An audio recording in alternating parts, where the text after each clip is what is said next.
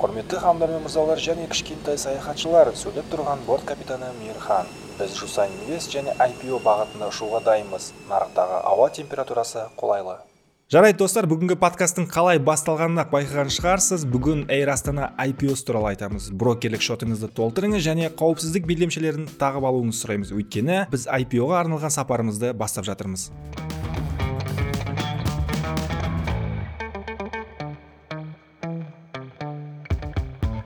Егер биыл қазақстанға анджелина джоли келмесе эйр астананың IPO-ға шығуы 2024 жылы қазақстандағы ең маңызды оқиға болмақ. Бүгін IPO деген не және одан қалай табыс табуға болады? Кім қатыса алады? IPO плюстері мен минус туралы айтамыз. Бұл жерде минусы деп жекеше түрде айтқаныма қарап минусы онша көп емес екенін де байқаған шығарсыз. Сонымен эйр астана директоры питер фостердің тілімен айтатын болсақ let's go! Ең алдымен IPO деген не екенін анықтап алайық. Менде әзірге алиса секілді яндекс колонка жоқ. Яндекс колонкамыз болмаса да одан да жақсысы бар. Бүгіннен бастап біздің подкастымызға қаржылай көмекші қатысады. Кейбіреулердің айтуынша оның әкесінің аты орын баффет ал шешесінің аты билл гейтс. Ал оның ең алғашқы айтқан сөзі мама әлде папа емес?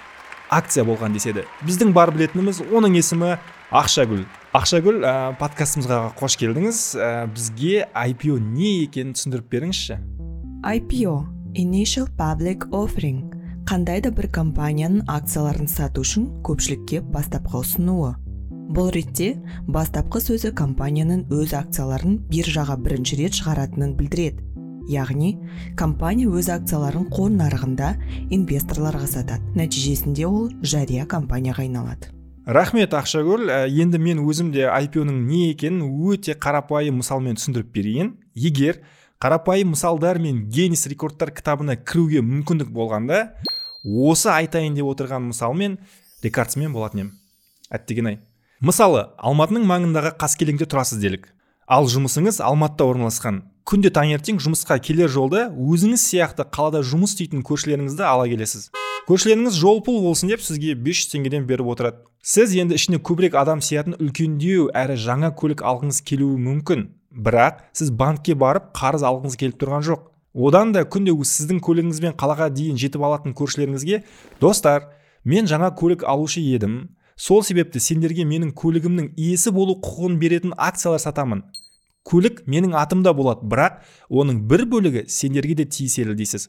Осылайша енді көршілеріңіз сіздің қызметті пайдаланатын жай адам ғана емес сол көліктің бір иесіне яғни акционеріне айналады.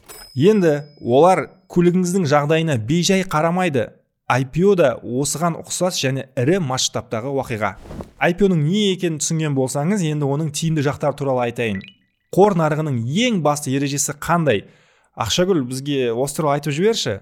Қор нарығының басты талабы акцияларды арзан кезінде сатып алып ол қымбаттағанда сатып пайда табу. Оған қоса кейбір компаниялар дивиденд төлеуі мүмкін. Ол да пайда табудың бір жолы. Рахмет. Оған қоса IPO кезінде акцияларды арзан сатып алу мүмкіндігі бар. Мысалы бәріміз білетін Tesla компаниясы 2010 жылы IPO-ға шығып бір акциясын 17 доллардан сатты. Егер сіз 2010 жылы 1000 долларға оның акциясын сатып алғаныңызда сіздің 1000 долларыңыз 2024 жылы 11 мың долларға айналатын еді. Ауадан ақша жасау деген осы шығар. Ал 2022 жылы тесланың бір акциясын 500 долларға дейін өскенін еске түсірсек неге 2010 жылы маған ешкім IPO-ға қатыс деп айтпады деп аңырап өкіріп жылайтын едіңіз. Жарайды уақытты артқа қайтара алмаймыз бірақ болашағымыз әлі де өз қолымызда. Сол себепті қазірден бастап жусан инвестте брокерлік шот ашып инвестиция жасауға болады. Рей далионың сөзімен айтсақ инвестиция жасау үшін ең жақсы уақыт кеше еді. Ал одан да тиімді уақыт бүгін.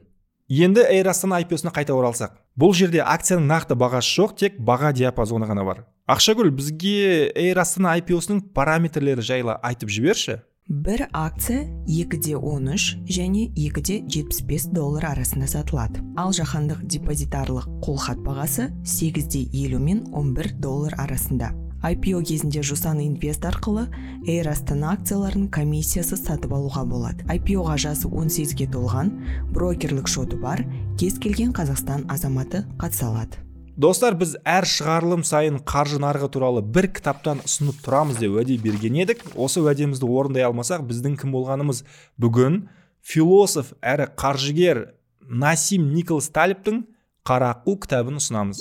Талиптің пікірінше мүлдем болжай алмайтын және ешкім күтпеген кезде жүзеге асатын оқиғаларды қара аққу дейміз. Мысалы 2019 жылы басталған ковид пандемиясы қара аққу 2008 жылы америкада басталып бүкіл әлемге жайылған қаржы дағдарысы да қара аққу автор қара аққулар адамзаттың және әр адамның дамуына себеп болады дейді және кітапта осындай ешкім күтпеген дағдарыс кезінде қатты шығынға ұшырамау үшін не істеу керек деген сұраққа өз кеңестерімен жауап береді.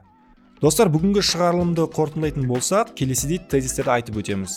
IPO дегеніміз акцияларды алғаш рет қор нарығында жария орналастыру. IPO акцияларды арзан сатып алып сосын қымбаттағанда сатып жіберу арқылы пайда табуға жақсы мүмкіндік береді. Эйр астананың акциялары 2 13 2 75 доллар арасында сатылады.